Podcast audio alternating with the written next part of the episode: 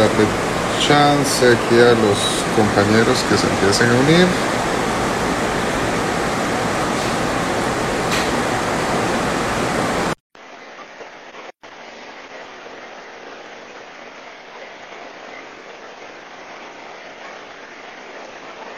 ¿Qué tal están? Feliz domingo. ¿Se escucha?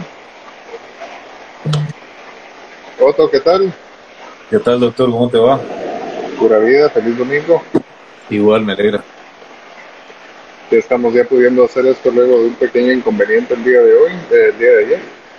Entonces vamos a, a darle a lo, a lo prometido. Vamos a ver qué dice Carlos. Vamos a darle un chancecito. Bueno, el tema de hoy eh, es orientado hacia salud mental, eh, orientado hacia cómo nuestros hábitos pueden influenciar poderosamente nuestra salud mental y cómo, eh, a mi parecer, eh, el enfoque actual de la salud mental no es correcta. Entonces vamos a darle un chancecito más a Carlos para que se una. Eh, La tía Pamela, por acá. ok.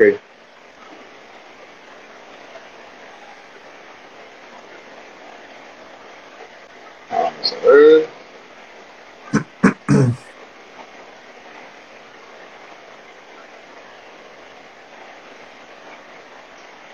Vamos a ver, ya, ya la invitamos, vamos a ver si, si nos podemos unir. Ahí está Carlos.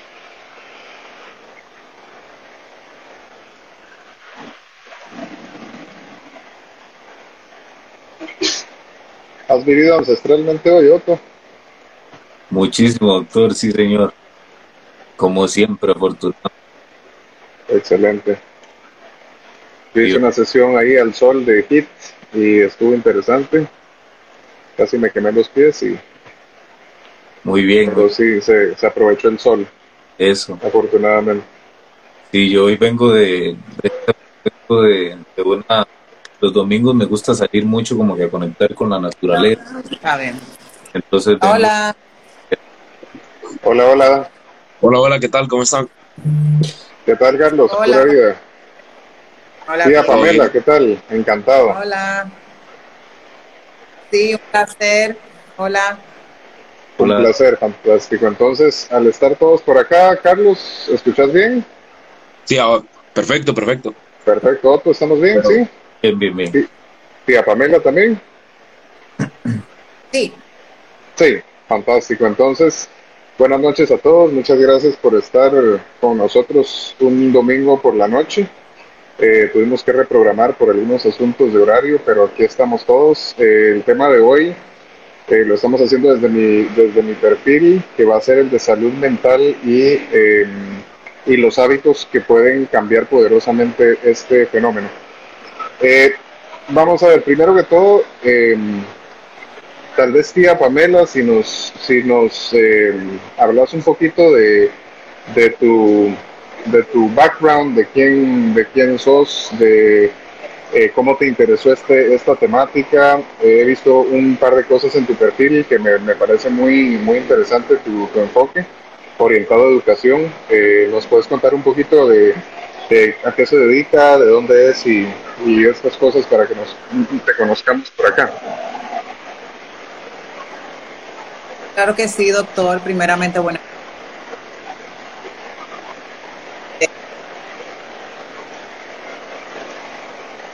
Creo que se nos, eh, se nos fue un poquito ahí la...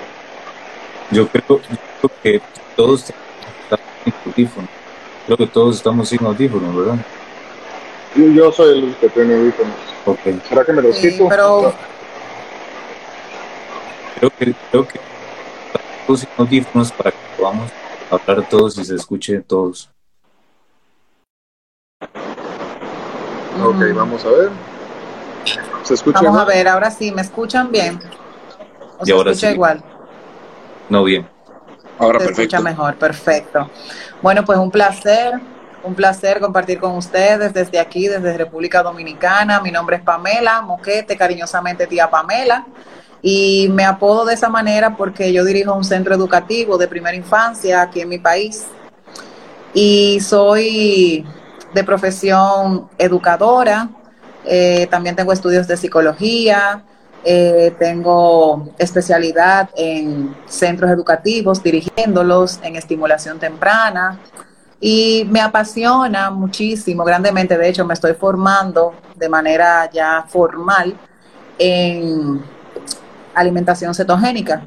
Termino ya lo que es el magíster ahora en el mes de noviembre. Tiene una duración de un año y desde ya ocho o nueve años me ha interesado muchísimo lo que es la alimentación y buenos hábitos.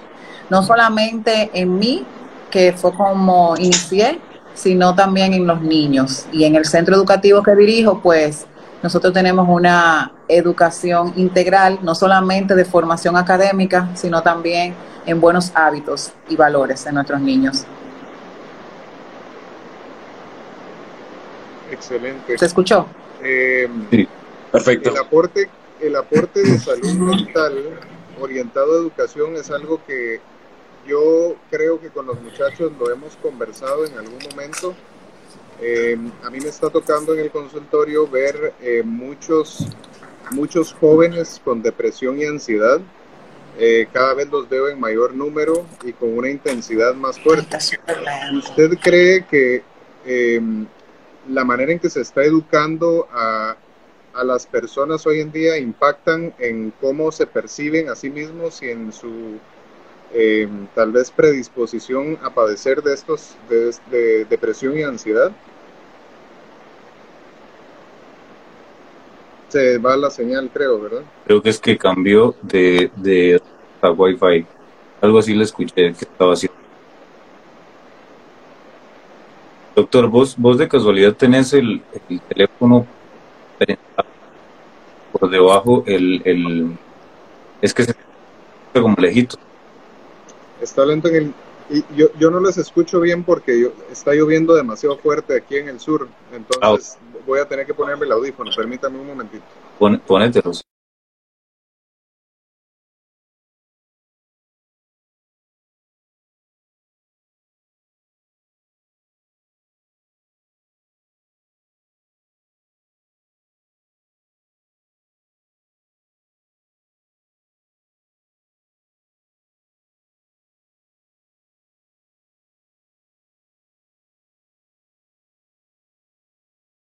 Sí, yo creo que yo creo que lo mejor eh, ahorita estamos todos bien, todos están bien. No, ahorita te escuchas cortado, pero Yo me escucho bien. Y Es, es que es la lluvia, sí, está... Aquí por lo menos en el sur está cayéndose el cielo. Pamela, vos estás bien, estás bien. Sí.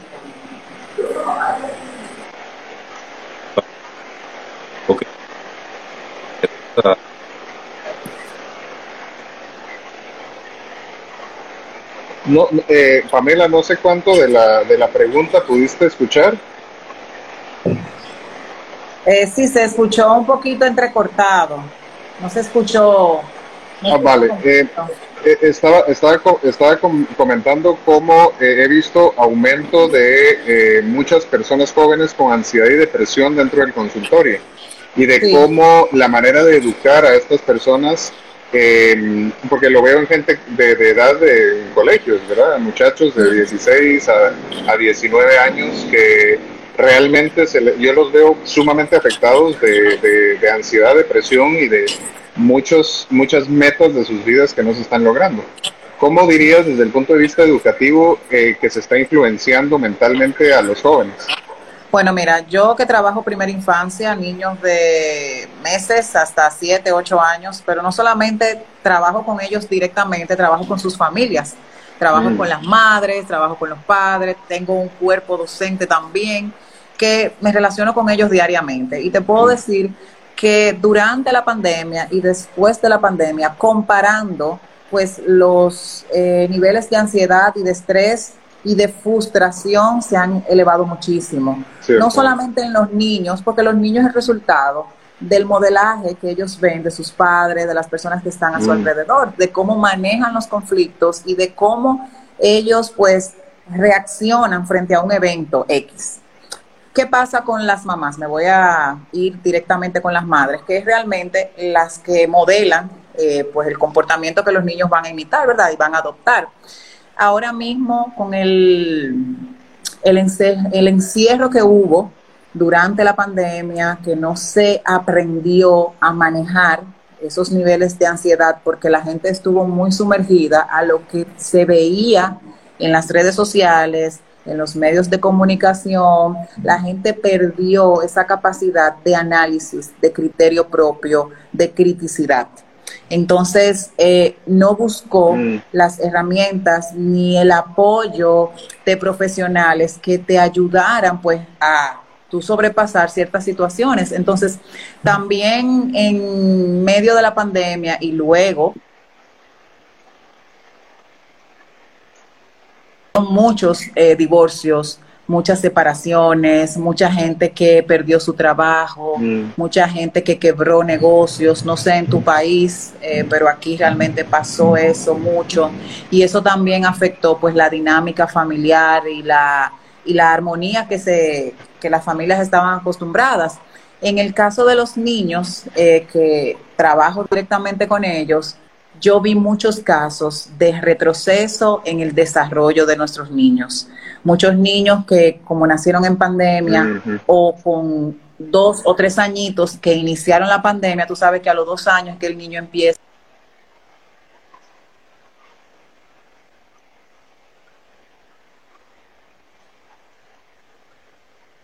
niños de que se les que les costó Mm. muchísimo la parte social. Puedo decir que el año pasado, de 16 niños en un aula de dos años y medio, yo con señales de alerta eh, que daban todos los marcadores para estar dentro del trastorno del espectro autista.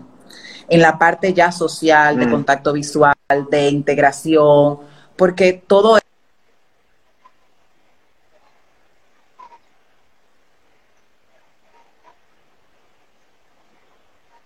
que son sus compañeros, o sea, todo eso yo lo vi y lo estoy viviendo ahora mismo en, en la escuela.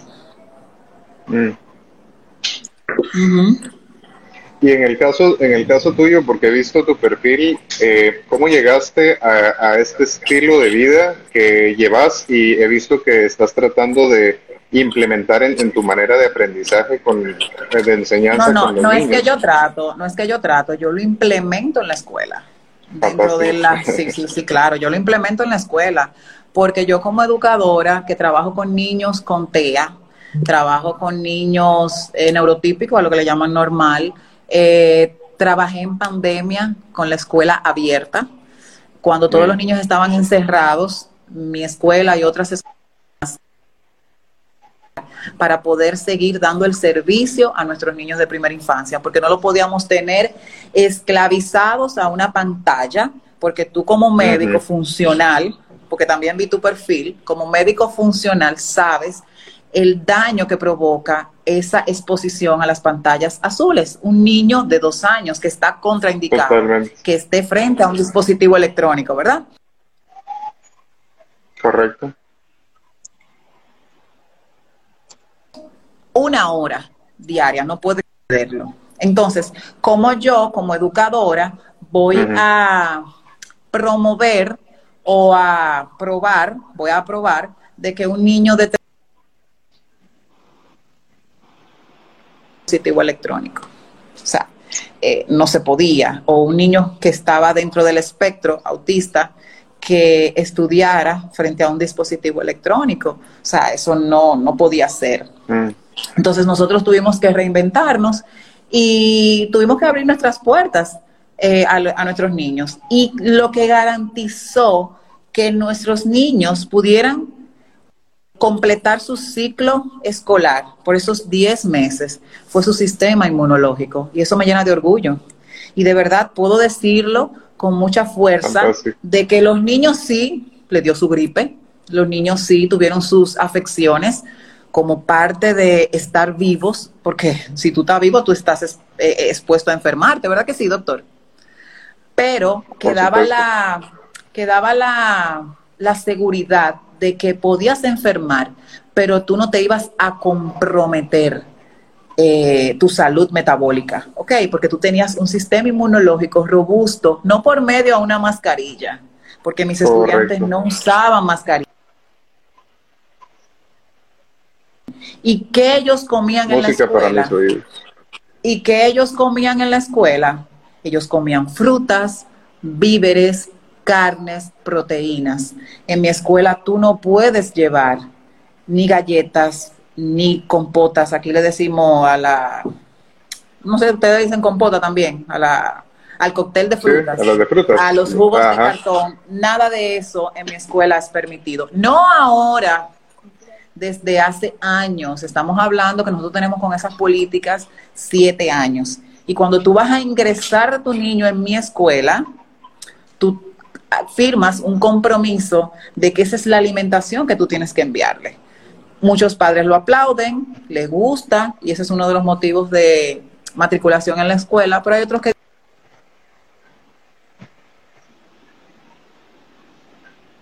sí eh, nosotros necesitamos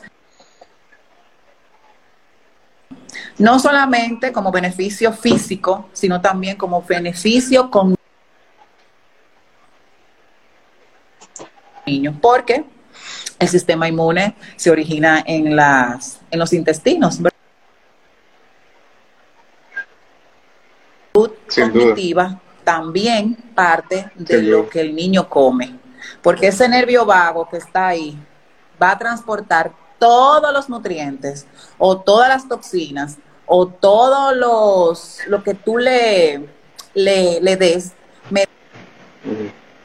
cerebro inflamado, un cerebro contaminado, lo que va a hacer es destruir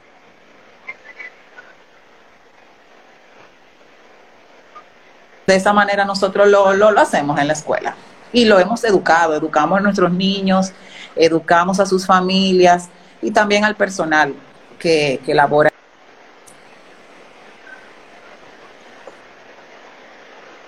Me, me encanta ese enfoque. A nosotros, Otto nos habló de, de, tu existencia. Otto, yo quisiera que nos contaras un poquito qué fue lo que te llamó la atención de, de Pamela, de su perfil y, y el por qué las- la, la recomendaste para, para conversar. A mí me ha encantado lo que veo en el perfil. Me, me gusta mucho su valentía porque en estos, en estos momentos decir, solo animarse a decir lo que ella ha dicho en estos pocos minutos requiere una, una valentía increíble. Contanos qué, qué te pareció a vos. Se nos salió. Vamos. Si se me escucha bien. Sí, estamos ¿Se me escucha? Sí. Voy a, a invitar a ella de nuevo. para- Hablando de, de eso. Bueno, ahorita tenemos como, tenemos como problemas con el audio también. pues. Bueno, a otros sí se le escucha como... Ay, me sacó, me Un sacó. poquito cortado, sí. Tranquilo. Le, le preguntaba aquí a Otto que, eh, cuáles eran las cosas que le habían llamado la atención de tu perfil. Eh, y de- les decía a ellos que me parece un acto de valentía increíble en esta época decir lo que acabas de decir. Eh, me parece fantástico que estés aplicando lo que la ciencia nos ha enseñado, que es la mejor manera de hacer que eh, el, el poder cognitivo de los niños esté a, a todo dar. Eh, y quisiera saber qué, qué fue lo que a Otto le llamó la atención, dónde vio él las convergencias en, en la filosofía. Eh, contanos Otto un poquito. Sí, nada más para, para, para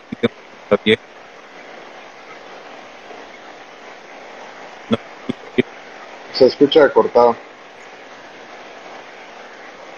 Si no me equivoco, Ahora son sí. los audífonos. Si no, me, si no me equivoco, son los audífonos del doc. Si no me equivoco, creo. A mí me pasó eso la vez pasada.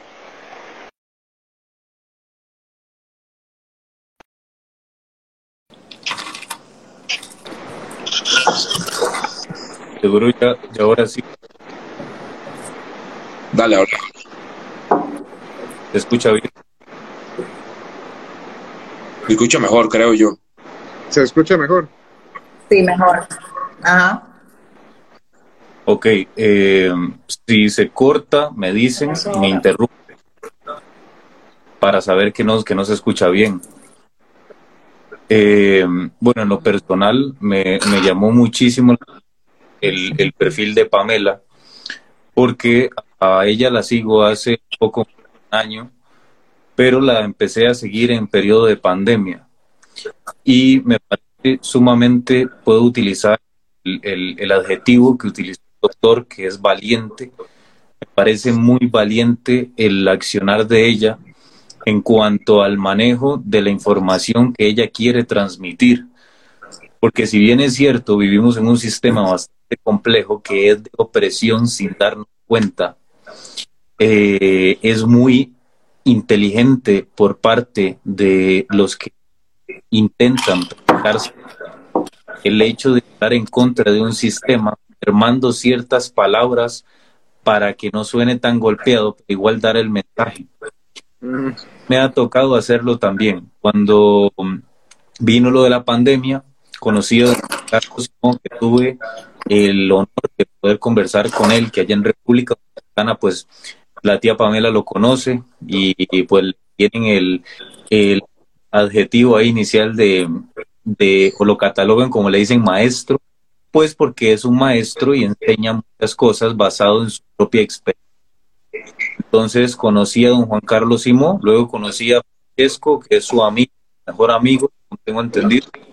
Y verles a ellos dos, conozco a la tía Pamela, que parece que ha sido una persona muy valiente porque ha ido en contra de lo que la evidencia actualmente está probando, que yo siento que eso es lo más importante, que nosotros trabajamos en contra no del sistema, no, no estamos en contra de un sistema, ni de una persona, ni de un grupo, ni de una entidad. Estamos en contra de el, la manipulación mediática con la que muchas personas se enferman a diario y el mismo sistema con esta manipulación les hace creer y pensar que cuando con bajo las leyes o sistema eh, pueden tener salud y es lo contrario. Solo voy a mencionar tres ejemplos que por la pregunta del doctor los vi también reflejados en el perfil de la tía.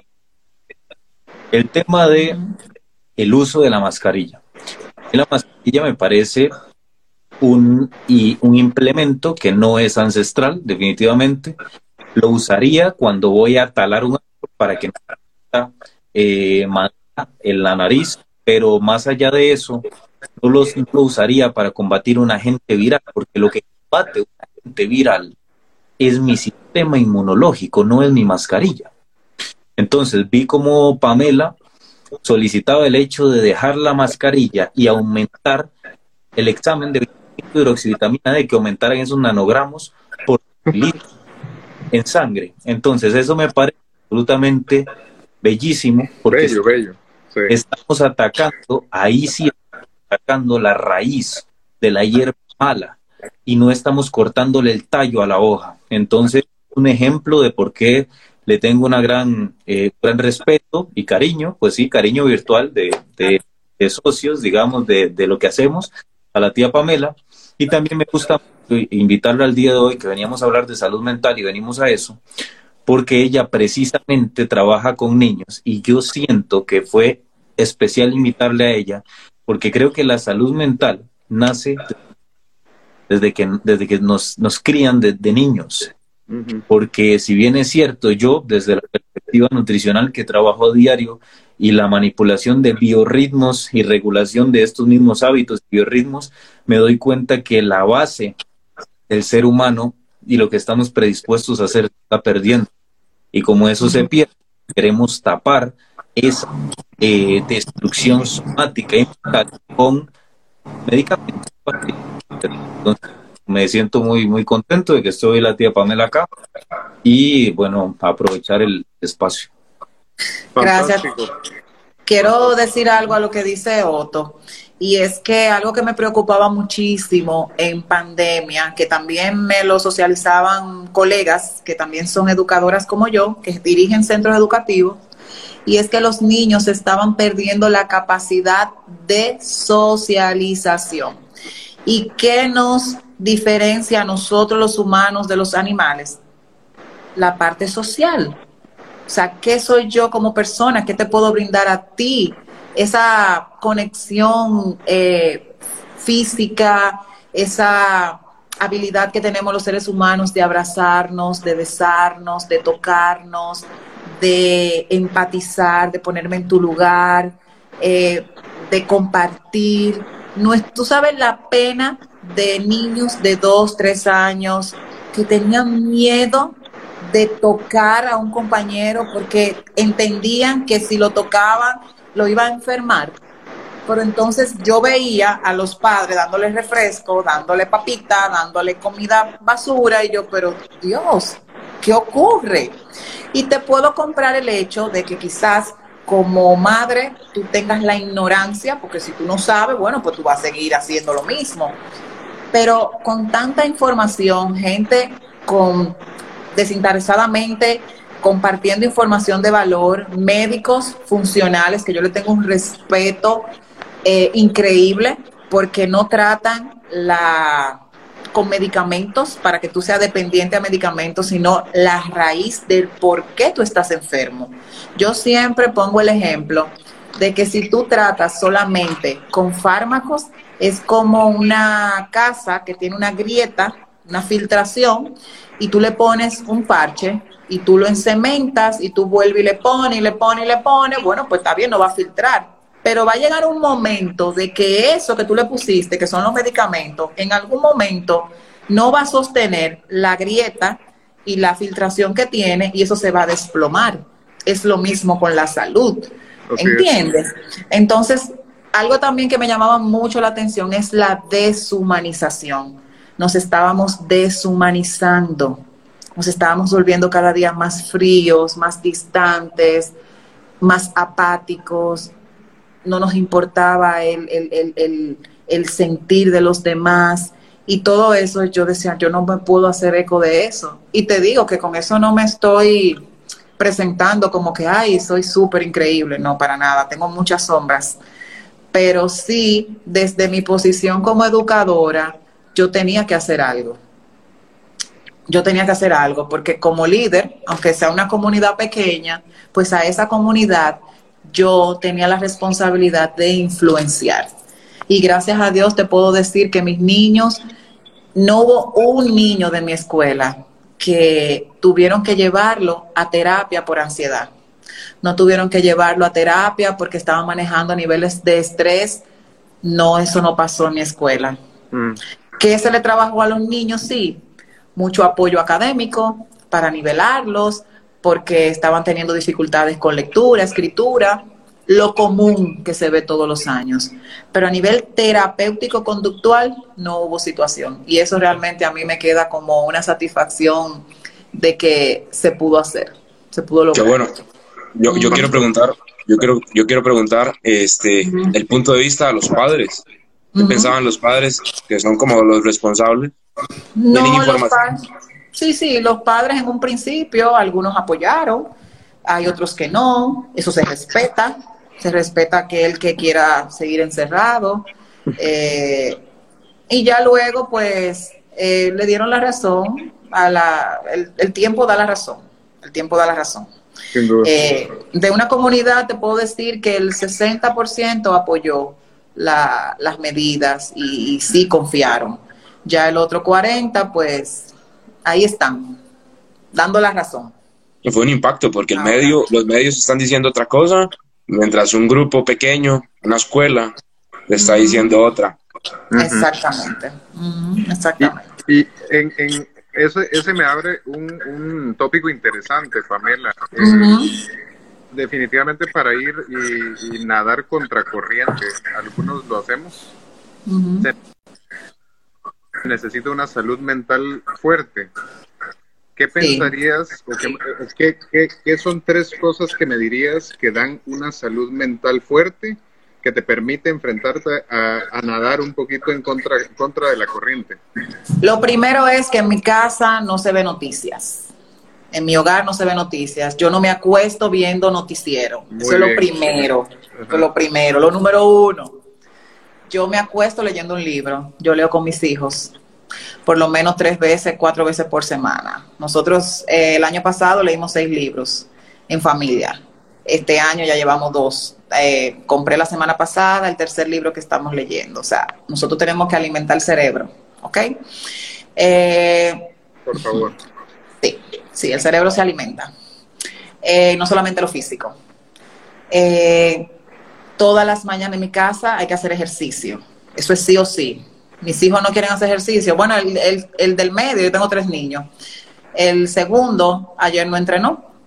Y digo yo, ok, no entrenaste, no hay problema.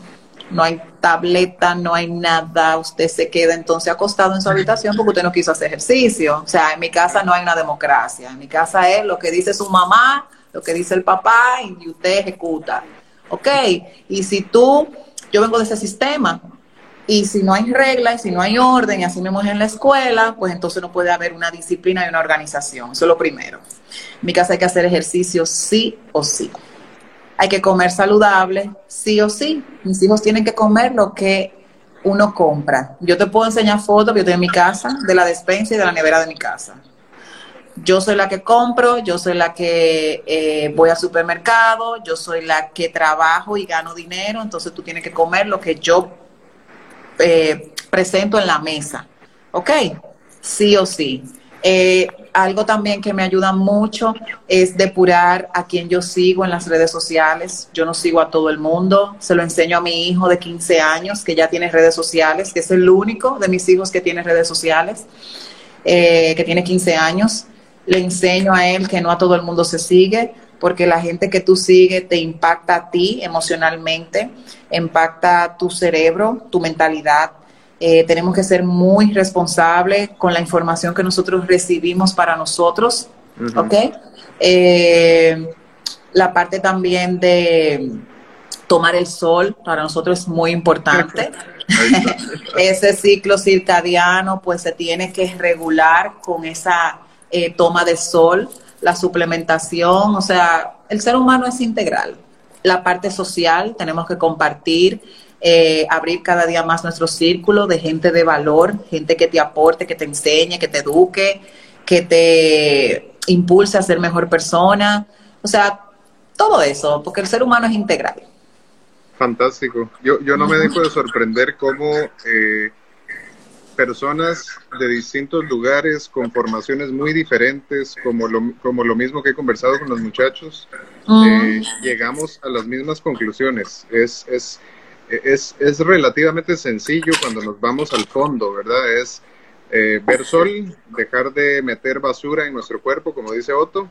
Eh, y basura mental, como bien estás diciendo, Pamela, en las historias que veo con, de, de Carlos, que lo veo eh, subido en árboles a las 5 de la mañana. Eh, es ese tipo de cosas que nos pueden dar verdadera salud. Nos, el acercamiento eh, del ser humano, que es algo que yo eh, insisto en que es una de las claves de la salud mental, es eh, esta socialización y el, y el romper con la soledad.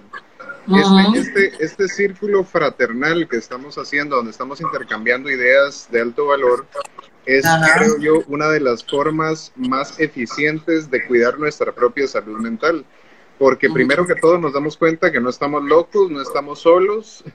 Hay días que uno eh, se cuestiona, ¿será que todo, todo esto que estoy haciendo, todo el burumbum que hago en redes sociales, eh, realmente va hacia algo? Y luego vemos los mismos buenos resultados con otras personas que siguen un estilo de vida similar. Eh, entonces, me, parece que esto, esto hace que nosotros nos sintamos eh, que vamos en el camino correcto, que definitivamente las cosas que estamos haciendo son de alto impacto para, para nuestros clientes, para nuestros pacientes. Eh, yo he aprendido mucho viendo el perfil de todos ustedes. Eh, me, parece fantástico. Eh, ahora, Carlos, te, hago la misma pregunta. ¿Qué me dirías tres cosas o tres aspectos importantes del mantenimiento de una salud mental fuerte? Ok, ah, bueno, antes, antes de, de, responder la pregunta, eso que estabas diciendo es, es algo que se puede resumir con que en la antigüedad nos hubieran señalado como brujos y brujas. ya nos hubieran matado. A la hoguera. Ya estuviéramos en la hoguera por haber compartido información totalmente, totalmente contradictoria a lo que viene un oscurantismo muy moderno y nos están impidiendo tener mucha información. Con respecto a la, a la salud mental, creo que eh, lo primero que se tiene que hacer es ponerle atención, porque lo que, si no, lo que no se pone atención se, se mueve de una forma desordenada. Tenemos que tenerle el foco, comenzar a controlar ese, ese aspecto que, queremos mejorar. Primero tenemos que tener esa inquietud por, mejorar la salud. Mm. No simplemente es algo que, va, va, a andar ahí desordenado. Buscar una filosofía, como dije la vez pasada también, una filosofía que nos ayude y nos. La vez pasada, pero una persona puede buscar eh, una filosofía que se adapte a ella y que pueda tenerse fuerte, firme a esta sociedad tan desordenada. Eh, y por último, agregar hábitos saludables, hábitos como los que vamos a hablar ahora más adelante, pero a mí uno de los que más me impacta es el entrenamiento, el entrenamiento como tal, porque lo podemos extrapolar a una vida cotidiana y sentir esa necesidad de mejorar continuamente.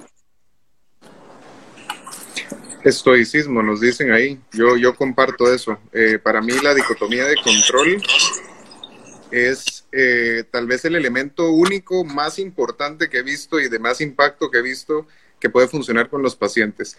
Que entiendan que el sufrimiento es una elección, eh, que nosotros tenemos el control de cuánto poder queremos darle a situaciones o personas externas a nosotros mismos a influir sobre nuestro estado mental eh, y cuando la gente se empieza a dar cuenta que el sufrimiento es una elección voluntaria y hablando en términos bioquímicos, estamos dejando ir un montón de ATP cerebral eh, en, cosas en donde nosotros no tenemos injerencia directa. Eso es para mí uno de los primeros ejercicios que yo hago con los pacientes ansiosos. Eh, yo comparto con vos el tema de estoicismo. creo que es una filosofía que se adapta muchísimo a la vida moderna y a los y al exceso de acracia que tenemos hoy, ¿verdad? El, actuar contra nuestro, nuestros, eh, nuestro, hasta viendas de que estamos haciéndolo mal, aún así lo hacemos, ¿verdad? Es, es una de las, de las, eh, de los principios importantes, tenemos que aprender a vencer esta acracia. Em, y sin duda, eh, para mí ha sido también el hecho de que múltiples instancias han vuelto al ser humano mucho más débil de lo que estamos diseñados para hacer. Y Pamela mencionó muchísimos de ellos. Me encanta esa filosofía de decir, en mi casa, o sea, se hace ejercicio. O sea, hay, una película. Sí. Hay una película que se llama Capitán Fantástico. No sé si solo yo la he visto. Es muy buena. No, no. la, la, recomiendo mucho. Se llama Capitán Fantástico y es, es bueno. Cuando yo tenga hijos, simplemente va a ser así y es lo que está diciendo, lo que está haciendo Pamela. Es fantástico. Capitán Fantástico, anoten eso, porque nos toca verla a todos. Otto, ¿qué dirías? ¿Cuáles son tus pautas de salud mental para la gente? Eh, bueno, a mí me gusta al inicio y me gusta devolverme a la raíz de las cosas.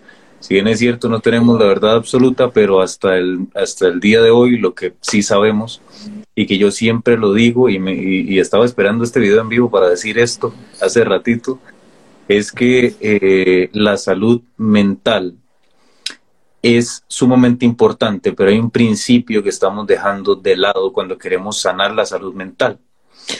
Eh, y es que estamos acudiendo primero al psicólogo, lo cual, ojo, no es que no sea importante un psicólogo, me parece absolutamente importante porque es esa persona que estudia el comportamiento, ¿verdad? Es algo que, nosotros manejamos, pero no es nuestra, nuestra, la gema apreciada de lo que leemos y estudiamos.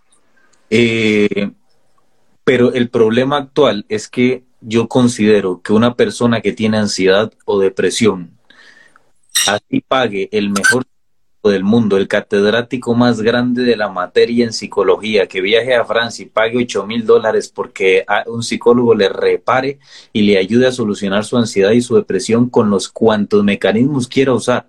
Si esa persona bioquímicamente está deficiente de magnesio, vitamina D, si no percibe la luz solar, si no sintetiza esta vitamina D, si tiene un score de calcio arterial elevadísimo, si es una persona que tiene resistencia a la insulina, permítame decirle que su consulta está, eh, no vamos a decir que va a botar su dinero, pero el psicólogo no puede solucionar una deficiencia de magnesio si no suplementa ese magnesio. Mm. Entonces, a mí me gustaría dejar muy claro que percepción, y hablo desde el punto de vista de una persona que ha superado la depresión y la ansiedad porque lo tuve y viví ataques de pánico que nunca escogí vivirlos y solo un día me pasó, empezó a pasarme y, no entendía qué era, pensaba que estaba loco.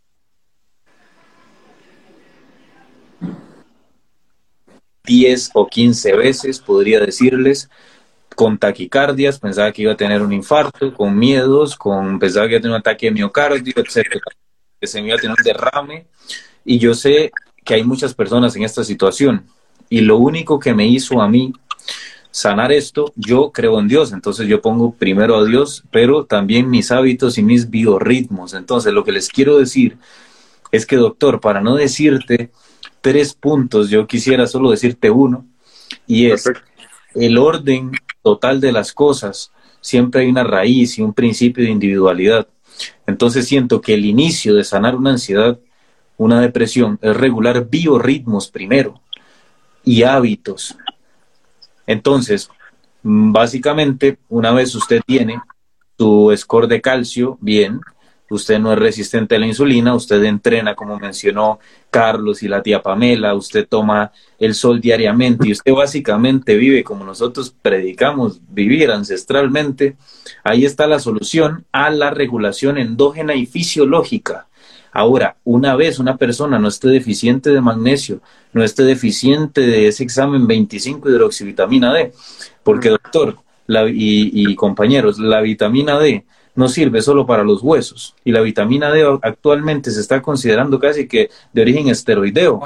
Entonces es una vitamina que creo que la pandemia ahora no se llama COVID-19, se llama infravaloración de hábitos y vitaminas minerales. Porque incluso las personas que más nos preocupamos eh, por construir masa muscular, por ejemplo, nos preocupamos por consumir proteína y proteína y proteína. Pero ok, proteína, pero usted toma el sol usted hace eso porque eso también le genera masa muscular, eso también hace que usted sonría, eso también su cortisol baje, hacer grounding. Hoy vengo, felizmente, afortunadamente, ahora me pongo una camisa así para estar con ustedes en el vivo, pero yo hace rato vengo, como un mono lleno de tierra y embarrialado porque vengo de un, de un bosque donde andaba descalzo y me caí en piedras y ríos y llenándome de barro y liberé, liberé y mi cortisol bajó. Entonces, mucho del estrés y la depresión que yo veo actualmente en mis clientes es porque son personas que consumen demasiado azúcar, sus centros y sus receptores del cerebro están totalmente hackeados al estímulo de la glucosa, esa hiperglucemia diaria.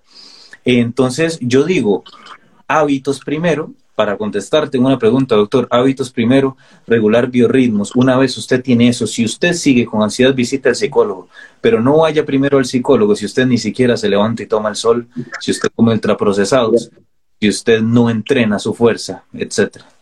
Eliminar los disruptores hormonales también. Ahí. Exacto, Y, y, vean qué interesante, yo en la consulta hago exactamente lo que acaban de decir ustedes. O sea, no hay ninguna diferencia entre lo que ustedes dijeron y lo que yo hago en el consultorio. La persona viene con ansiedad, con depresión, dicen que ninguna dieta les ha servido, siempre hay un rebote.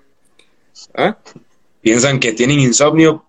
piensa que tienen, sí, que el insomnio vino de la nada y entonces unas, unas gotitas de clonazepam para, ¿eh? para poder dormir, porque si no, Dios guarde. Entonces empezamos a hacer todo esto que acaban de decir, empezamos a tomar a que caminen con sol. Yo les digo, hagan caminata solar 10 minutos en la mañana, si no están acostumbrados a hacer absolutamente nada, empecemos por algún lado, pongamos las piedras. Yo siempre les digo, tenemos que construir los pilares de la salud, no simplemente, como muy bien dijo Pamela, eh, ponerle parches a la casa, porque esa casa se va a derrumbar. Y esos derrumbes a veces se llaman Alzheimer, a veces se llaman cáncer, a veces se llaman Parkinson, a veces se llaman infartos a miocardio, a veces se llaman demencia vascular. Y todo eso inicia porque las personas no entienden lo importante que es eh, hacer un poquito de grounding, ver el sol, caminar, levantar cosas pesadas o a sí mismo, porque la mayoría son pesados. Entonces necesitamos esa resistencia. Entonces, como bien dijo Otto, cuando el magnesio está bien, cuando la hormona llamada vitamina D está bien, muy por arriba de 60, no encima de 30, como dicen los laboratorios. Cuando tenemos los biorritmos bien, el cortisol y la melatonina están ordenados. Cuando hemos entendido que tenemos que tener una filosofía personal antisufrimiento y que el sufrimiento es una elección y tenemos que tener metas que perseguir para poder vencer la ansiedad, esa es otra cosa. La ansiedad y la depresión aparecen cuando las personas no, no están siguiendo un, una meta digna. No hay un sentido de vida. Exactamente, cuando no hay proyecto de vida, por supuesto nos deprimimos, somos, somos eh, barcos a la deriva que, que, no saben para dónde van, somos, tenemos este magneto superpoderoso que es la mente humana, que es tal vez la cosa más, más poderosa y, creativa que existe sobre la faz de la Tierra, y lo están dejando, esto es como cuando dejan una retroexcavadora gigante simplemente sin piloto y la dejan caminar y caminar por donde se les dé la gana. Y algunos se terminan yendo a un barranco, otros se terminan metiendo al mar. Eh, pero eh, tenemos que entender que tenemos un gran poder para crear la vida que nosotros queremos tener.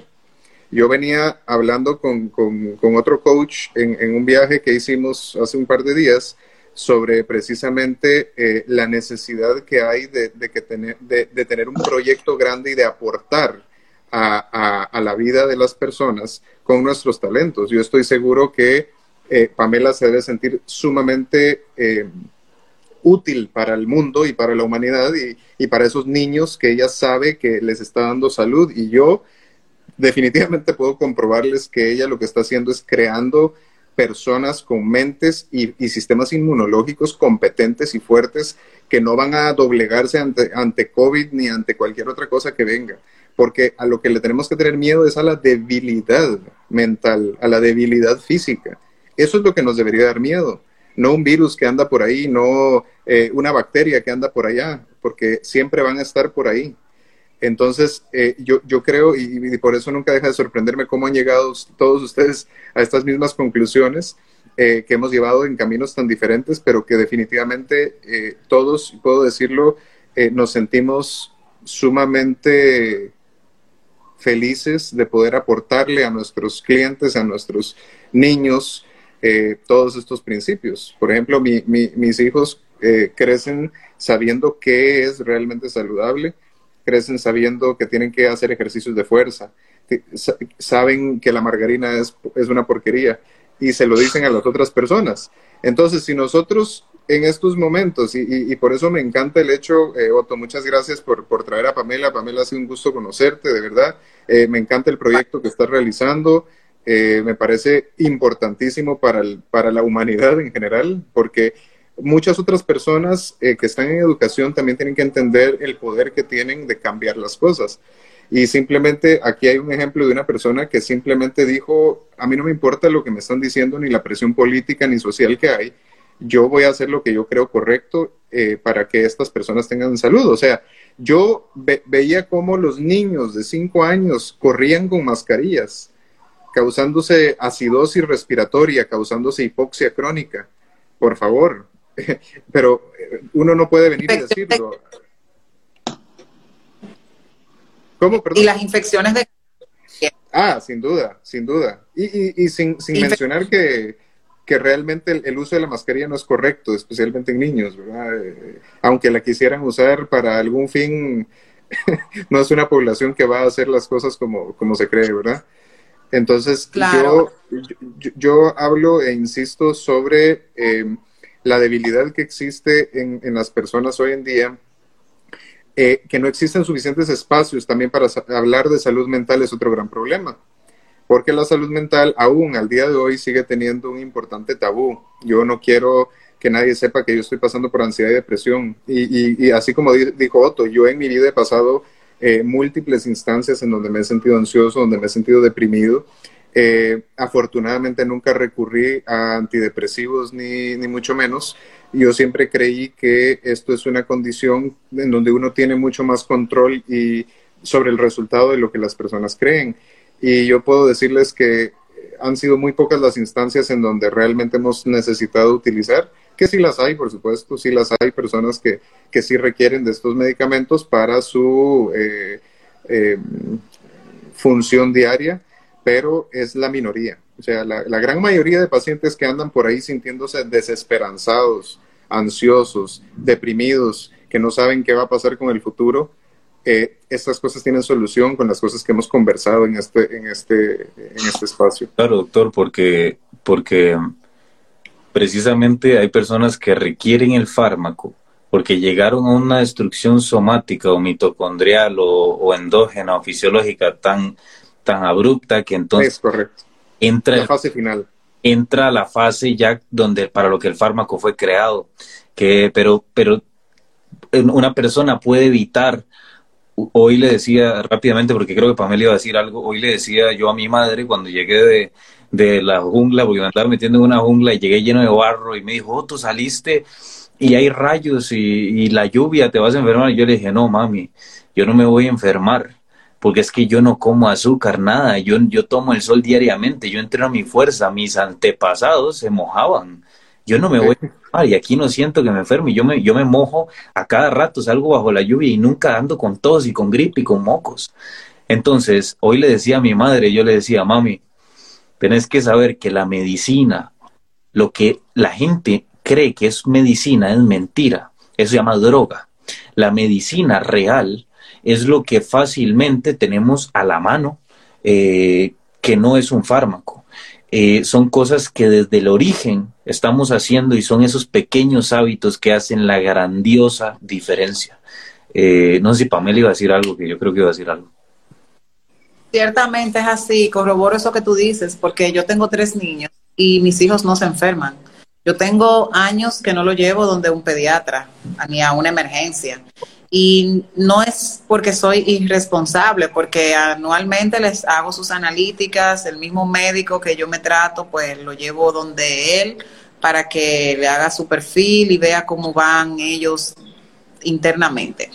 Eh, y es por eso, porque yo cuido su alimentación, cuido sus hábitos y ellos lo, lo lanzo al mundo para que ellos pues disfruten del mundo sin miedo, viendo a plenitud. Lo que quería eh, preguntarle al doctor específicamente era que en el sistema de salud, lastimosamente, a ustedes los médicos los forman, a nosotros los profesionales nos forman, pero específicamente a los de salud es a medicar. ¿Y por qué? Porque las universidades, los congresos son financiados y auspiciados por las farmacéuticas, eso no es un secreto, y si no hay enfermos, pues no hay medicamentos. Ahora bien, cuando ustedes reciben pacientes y el paciente no sale con una receta, ese paciente no vuelve a consulta. Entonces, cuando se con un médico funcional o con un coach de nutrición, eh, dicen, no, pero yo para donde esa persona no vuelvo porque esa persona no me hizo nada. Entonces, cuando el médico se ve en este panorama con tanta frecuencia, dice, espérate, pero eh, a mí no me está conveniendo este negocio porque no voy a tener clientes. Y si no tengo clientes, pues yo voy a quebrar. ¿Cómo ustedes, o usted específicamente, maneja esa situación? Porque no sé si también allá en Costa Rica, pero en y si el médico no medica, no receta medicamentos, pues el paciente siente que no fue al médico. Eh, te, diría que yo mismo me he hecho esa pregunta. Ahora, por ejemplo, yo ya no tengo muchos visitadores médicos que me lleguen a ver, por supuesto. Mi consultorio no está lleno de un montón de muestritas gratis de algunos fármacos por evidentes razones. Ahora, te voy a decir algo lamentablemente, suficientes personas enfermas hay, o sea, por montones. La gran mayoría de gente está enferma. Entonces, escasez de pacientes, difícil, vieras. Eh, en, general, conmigo las personas están entre uno y seis meses y, aparte de, y, a partir de ese momento se me pierden un poco. Eh, generalmente les va muy, muy bien. Eh, igual como decía, no, no por decir que yo soy nada, sino simplemente porque el sistema eh, que trabajo, que es el de, el de el que el cuerpo pueda tener un ambiente que, le permite crear salud, básicamente. Yo no hago mucho realmente, yo solo hago modificaciones pequeñas sobre el ambiente interno y externo de esta persona y esta persona empieza a mejorar. ¿Y qué es lo que pasa? Que cuando empieza a mejorar, me llevan a sus hermanos y a sus tíos y a sus primos y a sus hijos y a los amigos y eh, de verdad tengo algunos pacientes en donde trato a toda la familia y a familia extendida y demás. Eh, entonces, yo creo que en estos momentos muchísima gente es la interesada en este tipo de espacios. Eh, mucha gente ya está viendo este experimento de los últimos 70 años de tomes esta pastilla y me avisa. Eh, ese sistema ya la gente está viendo a través de él, está viendo que es un sistema fallido, que es un sistema en donde los profesionales de salud no hablan de salud, hablan de parchar con pastillas. Y entonces eso también es un llamado para que muchos colegas empiecen a cuestionarse si en realidad los pacientes que están viendo están mejorando. Porque para mí que una persona esté mejorando es que se sienta, como se dice en medicina funcional, que tiene vitalidad positiva. No solo que un número en, en un papel diga glucosa en tanto, triglicéridos en tanto. No, no, no. Eso no es salud.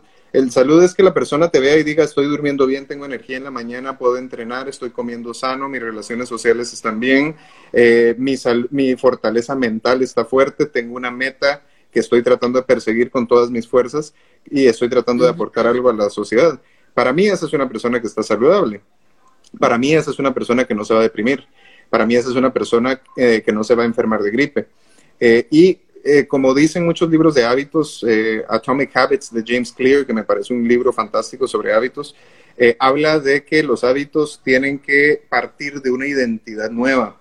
Entonces yo le trato de explicar a los pacientes en la primera consulta dos cosas. Número uno, mi consulta requiere un grado alto de responsabilidad personal. Si usted no viene a mí a ser responsable de sí mismo, váyase, no, no puedo trabajar con usted. Número dos, eh, aparte de, ser sumamente responsables con ellos, mismos, la salud va a ser creada por el paciente, no por mí.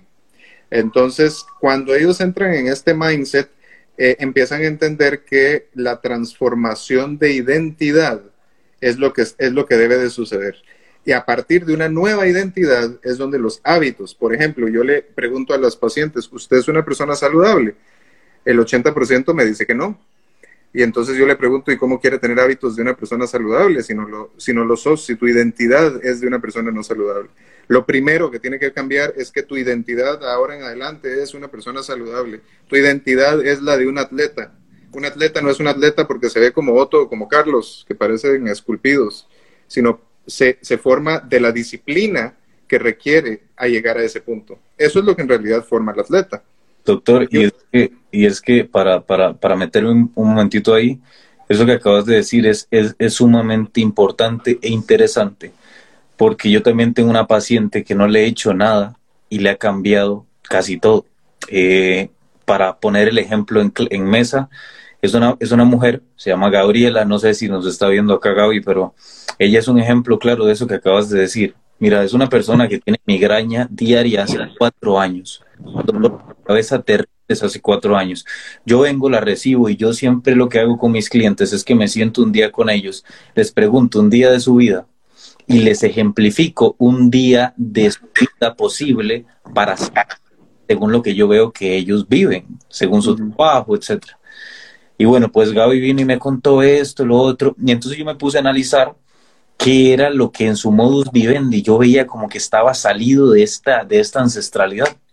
Y ella me mencionó dos cosas muy sencillas, donde yo logré entender, gracias a Dios, eh, una posible solución. Me dijo, yo soy adicta a lo dulce, me encantan los chocolates, etcétera. Y eso puede dar migraña, pero no necesariamente, puede ser algo inflamatorio, etcétera. Y me decía, yo, yo, yo tomo todos los días acetaminofén o ibuprofeno esta pastilla para bloquear la prostaglandina y que pues no tenga eh, fiebre, dolor de cabeza, etcétera. Y entonces yo le dije, y ella me dijo que ella, un médico, te había dicho hace unos dos años que tuviera una dieta baja en sal porque los dolores de cabeza de ella estaban generando eh, saturación de la presión arterial, de la, la sistólica. Y yo le dije que con, con todo su permiso, que, que, me permitiera decir que eso, era, que eso no me parecía óptimo y que intentara tomar esta otra herramienta. Entonces le dije, bajemos a la 3 el consumo de azúcar que estás teniendo, pero subamos a la 3 el de sal. Y le dije, subámoslo a la 3. Estás consumiendo 2 gramos de sal y la evidencia científica actualmente, por eso hablábamos del sistema, porque el sistema le ha dicho a la gente, estudio no, en de 1785 que subían la presión arterial, pero fue en ratones. Cuando hoy por hoy nos damos cuenta que lo que sube la presión arterial podría ser más el daño mitocondrial y el azúcar más allá de la sal.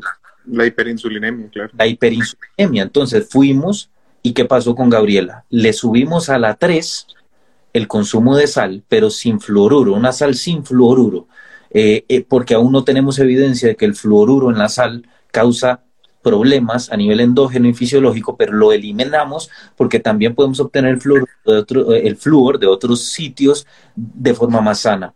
Entonces Gabriela empezó a consumir sal sin fluoruro eh, y ya tenemos dos y tres meses y en el primer mes, al, al mes y medio, vino y me dijo, Otto, tengo mes y medio de no tomar acetaminofén y mi cabeza ya no me duele nunca más. No me ha vuelto a doler. Entonces, algo tan sencillo como vos decís, la salud eh, yo lo, digo a diario, la salud es un tema tan sencillo, ser sano es algo tan fácil, tan fácil, lo veo tan sencillo, porque veo como la gente sana con cosas tan sencillas como hábitos pequeños, eh, que estamos eh, viviendo en un mundo en el que nos tienen enredados, nos tienen una falacia, una mentira, donde el que domina este mundo es la industria farmacéutica, que doctor, usted es médico, ¿y cuántas horas de nutrición lleva el doctor? Dígame usted cuántas horas. Cero. Y si lleva nueve, son muchas, o siete, digamos que en algún momento tocó ahí de que vieron que era una proteína, pero más allá de eso, eh, solo el médico que realmente es funcional, como el doctor Echeverría, y yo, yo, yo, te digo Pamela, y bueno, Carlos ya conoce al doctor, pero Pamela, yo me, yo me sentí desde el primer día que hablé con el doctor sumamente honrado y alegre y feliz de conocerlo, porque es una persona que trabaja de, una manera tan bellísima que yo, que yo sé que es un médico realmente como se titula funcional. Él funciona para sanar, mientras que otros pues siguen con esa fármaco ese farmacofanatismo, pero de verdad que la salud, yo quiero decirle a todos los que nos están viendo, la salud es un tema tan sencillo que con solo regular hábitos, biorritmos y cosas tan pequeñas como vaya y tome el sol, entrene su fuerza, no se acueste tarde viendo pantallas azules, eh, evite el azúcar, todo lo que usted pueda, porque el azúcar no es ancestral, el azúcar es ancestral en el mango, en el, en el, plátano que yo me como, en un banano, en una fruta, pero la hiperpalatabilidad que tienen ahora las bolsas de, pingüinitos de marinela, es lo que hace que la gente el cerebro le patine, que ya ahora, con el cerebro patinado, se comen un mango y dicen, esto no es dulce, esto no es dulce. Necesito, necesito echarle al mango eh, helados. Entonces, eh, mentira, cuando vivís ancestralmente te das cuenta que el dulce y la glucosa lo aprovechas de, las, de la comida, como el mango, como el banano, etc. Yo quiero preguntarle a la, a la tía Pamela, qué tal se desarrollan, se desenvuelven sus hijos en, las escuelas, después de, bueno, en, el tema educativo, después de tener una mamá tan militar, se puede decir. sí, pero eh, déjame decirte que yo tengo un adolescente de 15 años. Mi hijo mayor tiene 15 años, son tres varones. Y mi hijo, eh, gracias a Dios, ha desarrollado mucho la criticidad y cuando iba a la escuela, bueno, hasta este último año, usaba mascarilla sus compañeros y él tenía que usarla. Y yo le decía a él, bueno, él me decía, mami, mira, yo la mascarilla me la pongo aquí abajo para poder... y los maestros me decían que tenía que subirla porque de esa manera era que se podía proteger y demás. Él se ponía con mucho respeto, por eso sí, mis hijos tienen que ser respetuosos y mucho más de las personas adultas, las canas eh, se respetan y la autoridad también. Eh, y él sí se ponía a hablar con sus maestros, a cuestionarle de que, óyeme, científicamente, demuéstrame que la mascarilla es lo que me va a proteger y se ponía a hablarle del sistema inmunológico y, y de todo y de todo eso. Y cuando él emitía su opinión, los maestros le decían que no, que eso no era así, que la OMS decía que había que poner tal cosa, tal cosa, tal cosa. Y él decía, pero que aquí científicamente dice otra cosa. Y eso me llenaba de tanta satisfacción porque decía, wow, no es lo que yo le estoy diciendo a mi hijo, haz, sino lo que él está viendo que yo como su mamá estoy haciendo. Por eso es que no es lo que tú le dices a tu hijo, y cuando ustedes tengan hijos se van a dar cuenta, es lo que ellos ven a ti hacer. ¿Ok?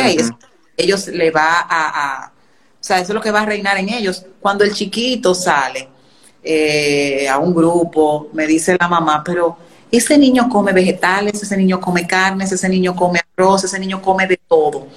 Eh, ¿Y cómo tú lo haces, Pamela? Le digo yo, ¿cómo que cómo yo lo hago? Preparándole la comida, cocinando. de esa manera, de esa manera. Ah, comiendo con él. Mi hijo no come carne o mi hijo no come huevos, ah, que mi hijo no come víveres, es que él nada más come tal cosa, es selectivo comiendo. Tu hijo es selectivo comiendo porque él tiene opciones para elegir. Pero si en tu casa solamente tiene tales productos o tales alimentos, esos son los alimentos que él va a comer. El del medio es más selectivo con la comida, se inclina más por los alimentos dulces.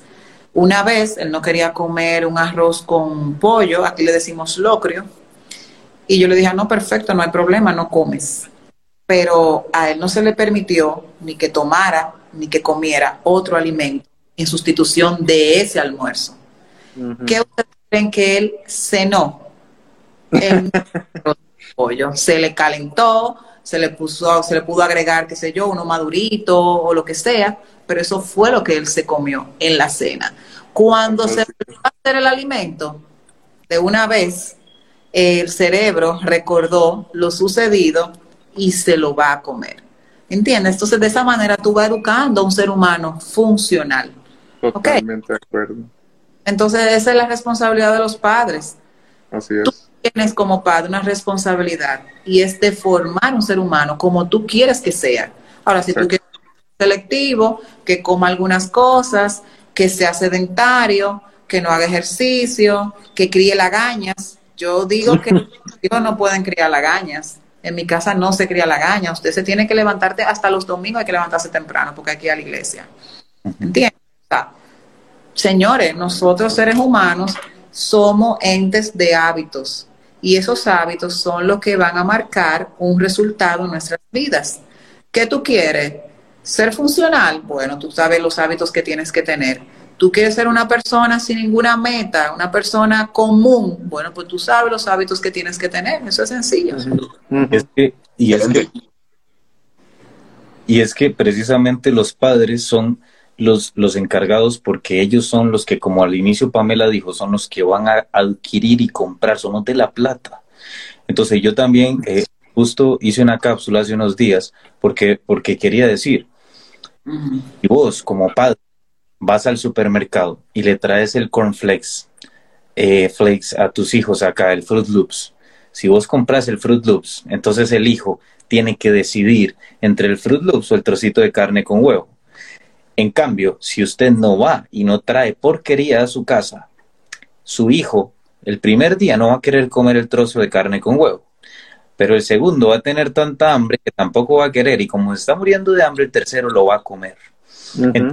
Es lo que usted lleva a su casa. Por eso, incluso, yo decía, dejen de decirle, de llevar azúcar a su casa y porquerías y Fruit Loops y, chocolates y Nutella, que es la, el complemento, el compuesto más vulgar que he visto en mi vida, eh, porque es la verdad.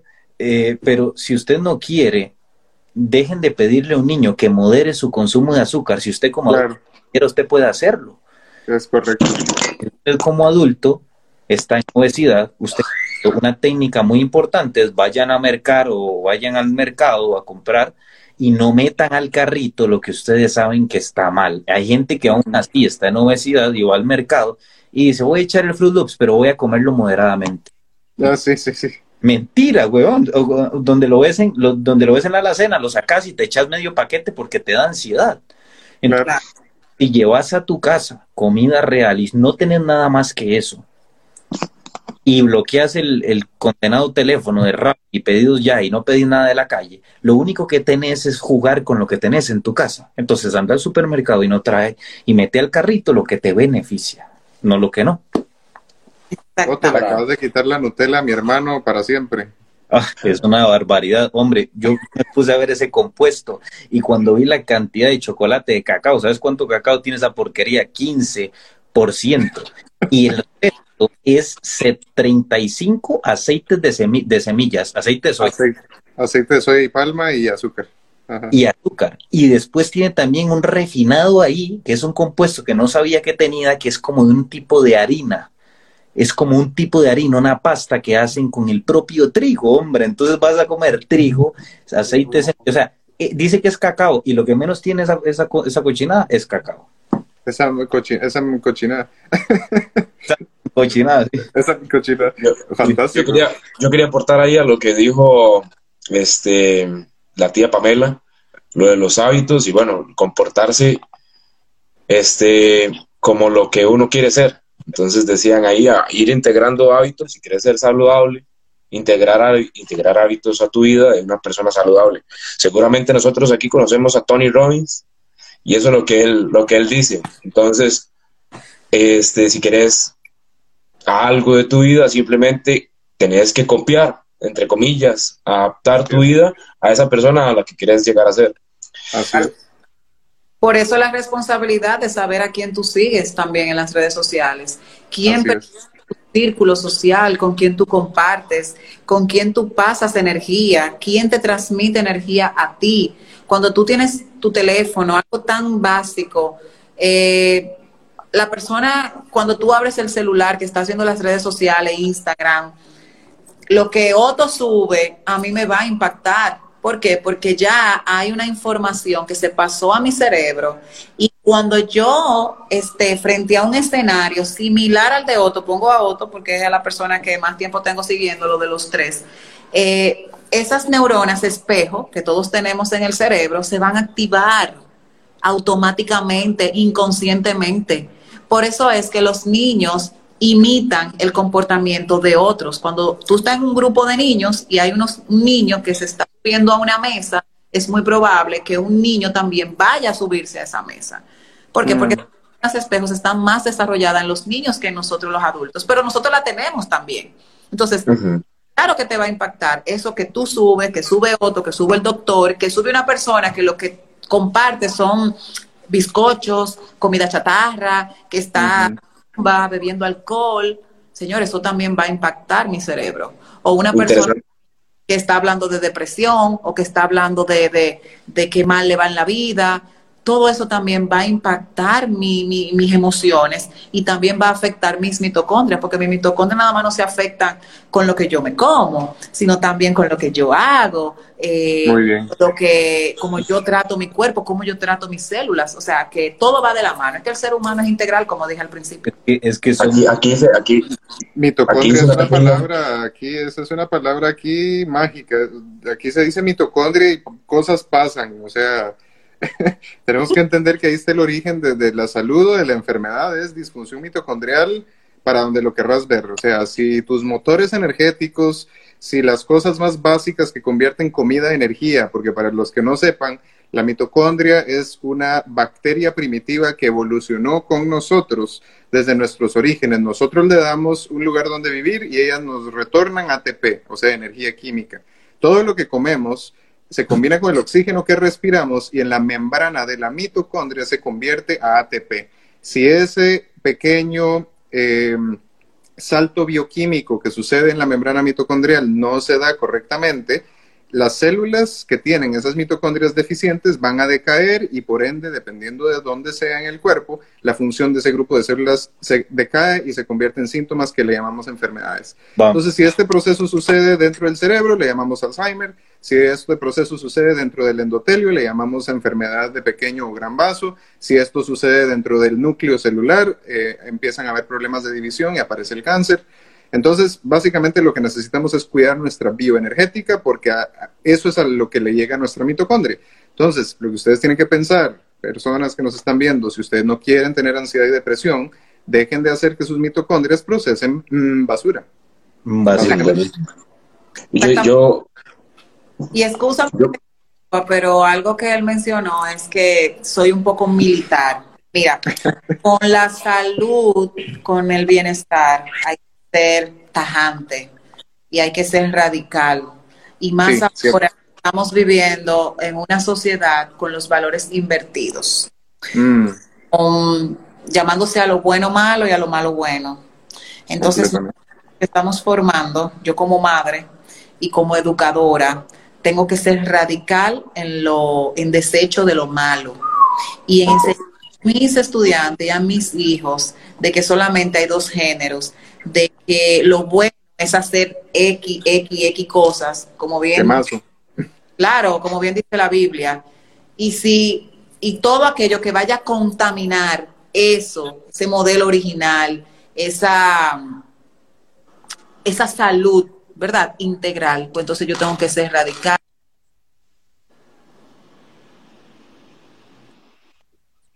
y con lo que de verdad garantiza salud y bienestar. para, para aportar para aportar a lo que estaba diciendo la tía sobre el sobre lo que uno ve y escucha tengo, hice una pequeña lista de algunos hábitos que, que podría uno mejorar y uno de ellos es la calidad de la música Total, la calidad de la música Buena. total. la gente escucha, la gente actual escucha porquería y bueno, y hace poquito, ah, bueno, a futuro, 24 de noviembre creo que es, se va a llenar un estadio completo para escuchar porquería. Mm. Sí, es que, es que hay algo muy, muy, muy importante que precisamente lo, ha re- lo han reunido, que yo soy, yo, yo, yo pienso siempre que, por esto que hablaba el doctor, de que estamos en un espacio fraterno donde estamos compartiendo, filosof- filosofando y compartiendo nuestros, nuestras formas de pensar. Yo, a mí siempre tengo una, hace un tiempo atrás, eh, gracias a Dios, creo, digo gracias a Dios porque creo que es algo muy bueno, que yo le digo a la gente lo que me parece que tiene bonito le digo a la gente lo que me parece que hace bien, le digo a la gente lo que me gusta que hace. Entonces me gusta mucho porque tanto el doctor como Carlos, como la tía Pamela son personas que respeto y admiro y, mucho. Y han dicho y han reunido, eh, eh, en fin, todo el, el, el, el decir que somos el producto de lo que absorbemos. Y Carlos acaba de decir, la música, la música, si usted absorbe porquería en música, usted probablemente hay un segmento de su área cognitiva que puede desarrollar porquería. Igual hablemos rápidamente de la pornografía. Yo he visto la tasa de disfunción eréctil en los hombres que ha eh, aumentado muchísimo. Disfunción eréctil. Hombres que eyaculan a lo nada. Entonces, ¿qué pasa? Esto fuera de ser gracioso es preocupante, porque uh -huh. ahí podemos decir que somos el producto de lo que absorbemos. Y la pornografía, hay una, una, una, eh, una e, EMG, electromiografía, ¿verdad? EMG, eh, uh -huh. donde se nota y se denota sin medios de contraste como en el cerebro se ponen y se altera un hemisferio en una persona que ve pornografía y en una que no. Entonces, realmente nosotros podemos concluir con que el ser humano tiene una respuesta clave, básica y sencilla a la salud, que es. Si usted absorbe cosas negativas por la boca, por los ojos, por los oídos, por sus oídos, si usted absorbe cosas negativas, usted va a producir negativo. Si usted absorbe cosas buenas, positivas, sanas, que construyen, usted va a ser una persona sana, sin ningún problema ni necesidad de fármacos ni nada. Sí, de hecho, bueno, de hecho hay como un tema ahí para ponerme un poco conspiranoico. Dicen que la pornografía está hecha por las élites. Hecha por las élites a nivel de, de bueno, este, de que es quitar, es, es, quitar la competencia. Se están haciendo completamente beta y ellos de, sacan provecho de toda esa situación. Y ahora. Es un pero bueno, pues, está ahí. Y ahora hay una situación muy interesante que es el tema de la carne. ¿Cómo quieren vetar el comer carne cuando nosotros nacimos bajo un principio somático y biológico que no, nuestro intestino ni siquiera es similar al de un gorila? Porque una vez me dijo una persona que porque los gorilas sí comían hojas y tenían ese, ese cuerpo 10 veces más musculado que el mío. Y yo le dije, ante panza. pues usted le ha visto o al gorila el estómago del gorila es una bomba, sí, porque él reduce todo a una, a una gran eh, creación de, de microbios por lo que consume diariamente y su intestino no es ni siquiera similar al de nosotros. El intestino de nosotros es muy similar, mucho más similar a un lobo que a un gorila. ¿Y que come lobo? Si no es que come hígado y carne. Sí. realmente el mundo se está transformando mucho con el vegetarianismo y otras cosas, que la gente tiende a creer que esto es lo sano, cuando en realidad muchos vegetales están cargados de pesticidas y sustancias que hoy por hoy eh, son nocivas para la mitocondria y para la, salud de la eh, microbiota intestinal. Entonces, la salud evolutiva y la nutrición evolutiva, lo que estamos dispuestos a hacer es lo que realmente deberíamos de hacer, no las modas de dietas que hay ahora. Porque, bien es cierto, Pamela está sacando una, una especialidad en dieta cetogénica que me parece muy interesante para sanar. Pero, no soy keto, pero no soy keto. Y por eso yo no considero que la dieta cetogénica sea la clave de la salud, porque ahí me estoy yo reduciendo a una moda. Y eso a mí no, y eso a mí no me calza con el origen de lo que yo soy. Eh, o de lo que estamos predispuestos a hacer. mi dieta, mi dieta y la de mis hijos es ancestral. Y yo te voy a compartir eh, la pirámide que yo tengo en la escuela, la pirámide nutricional, eh, que de hecho fue colaboración de esta chica de Ana Paula, esa española que, que, me, que me apoyó con eso. Y te puedo decir que yo particularmente me estoy formando, estoy haciendo un mastery en, en dieta cetogénica, pero yo no soy, eh, y ya yo lo estoy terminando, yo voy por el módulo 6, eh, voy para el módulo 6 y son 10 módulos. Y te puedo decir que sigo en mi dieta paleo porque yo no soy una persona que está comprometida metabólicamente yo, es, gracias a Dios, gozo de una buena salud. Ahora, si estuviera comprometida metabólicamente, si tuviera resistencia a la insulina, si fuera una ya sí la Qué bien que, perdona, perdona que, te tengo, perdona que te fuera una dieta... en, esa idea. Eh, esto, esto que estás diciendo es muy, muy importante, muy, muy importante. Porque muchas personas creen que eh, las dietas cetogénicas, es más, yo, yo publico mucho sobre dietas cetogénicas. Yo, yo publico mucho sobre dietas cetogénicas eh, y em, muchas personas creen que solo con eso trabajo. Pero ahorita dijiste algo muy, muy clave que es si estoy comprometido metabólicamente. O sea, si tengo resistencia a la insulínica, eh, insulínica, hiperinsulinemia, si mi glicemia está en 110, si soy diabético, si soy hipertenso, si tengo enfermedades crónicas, para muchas de estas condiciones, especialmente para diabetes, una dieta cetogénica es la más correcta, porque nos va a sacar de ese problema metabólico en donde dependemos completamente de glucosa. Eh, las mitocondrias que hablábamos hace un rato dependen de la glucosa, pero esa glucosa no entra a la célula y por ende es un montón de células sin energía. Eh, me parece fantástico que te estés educando en dieta cetogénica porque para mi gusto es una de las dietas que mejor puede reparar eh, las mitocondrias de muchos de los pacientes. Yo personalmente también, yo sigo un, estilo paleo, em, en donde principalmente nalgueamos la vaca, comemos frutas y, vegetales, algunos de los que no están cargados de de oxalatos, de antinutrientes y demás.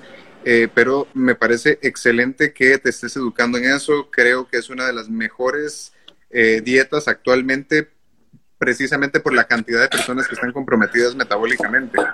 Eh, yo diría que si al azar agarras a 10 personas, 7 de ellas podrían beneficiarse de una dieta cetogénica inicialmente. Yo lo que trato de utilizar es inicios cetogénicos con pacientes diabéticos o con sistema metabólico y transicionarlos a paleo en cuanto empecemos a ver que eh, metabólicamente han mejorado. Entonces, fantástico, fantástico eh, que te estés educando en eso. El perfil tuyo me parece fantástico eh, y lo que estás aportando a la sociedad también. Entonces, nada más quería comentarte eso. Chévere. Pues qué bueno que, que, que usted le da el visto bueno y lo aprueba porque realmente es el criterio que tengo, humildemente. fantástico, fantástico. Yo creo que hoy, eh, hoy nos hemos dado cuenta que la salud en general y la salud mental específicamente van a depender en gran medida de lo que decidamos hacer con nuestros organismos y con nuestras mentes en el día a día. Eh, me siento completamente eh, satisfecho con lo que hemos conversado el día de hoy. Creo que cualquier persona podría seguirnos a cualquiera de nosotros cuatro y llegar a conclusiones muy similares, porque creo que todos pensamos muy, muy parecido hacia la salud. Eh, creo que eh, este espacio lo tenemos que continuar haciendo. Creo que ha sido un, conversatorio muy valioso. Eh, en casi nada se nos fue hora y media. No, no sentí realmente el tiempo. Se va demasiado rápido.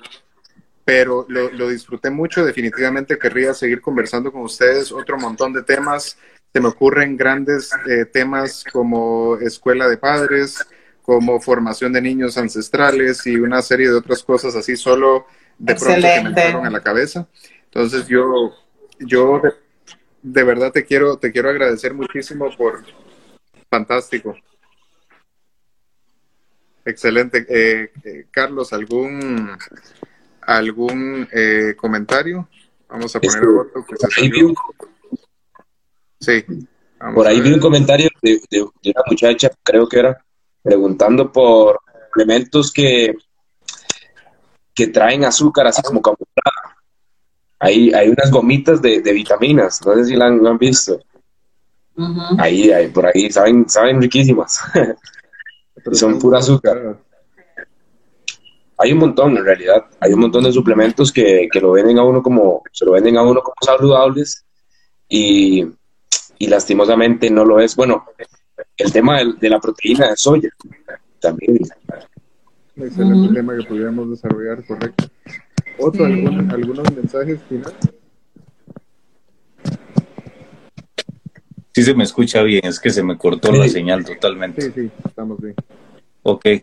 No, eh, nos estamos despidiendo, ¿verdad? Yo quiero eh, agradecerles muchísimo de nuevo por un programa más, por la invitación. Primero Dios, vengan muchos proyectos más con personas que realmente como ustedes ayudan a fomentar la salud funcional y la medicina real y la, y la educación y la propagación de hábitos reales y regulación de vida que ayudan al ser humano a sanar. Entonces, de verdad que gracias a la tía Pamela, que la puse como, como una muy posible invitada para un gran que ha sido entonces, gracias a la tía Pamela, gracias a Carlos, de verdad que aprendo muchísimo a diario con él, eh, con sus técnicas de entrenamiento, con todo lo que, lo que imparte, y al doctor que definitivamente, pues de nuevo, un honor compartir con él una noche más en una sesión de estas. Entonces, muchísimas gracias. Gracias a ustedes, agradecido por todo. Aquí está el equipo. Aquí está el equipo y nos unimos para la próxima, que será muy pronto, creo yo. Así es, nos vemos, que Dios los acompañe. Que hasta la feliz próxima. noche a todos, feliz domingo y vivan Ancestral. Así es. Vivan Ancestral y alguien la vaca también. vaca, por favor, muy importante. Si no, la proteína no, no se absorbe. Bueno. No sabe igual. Hasta luego.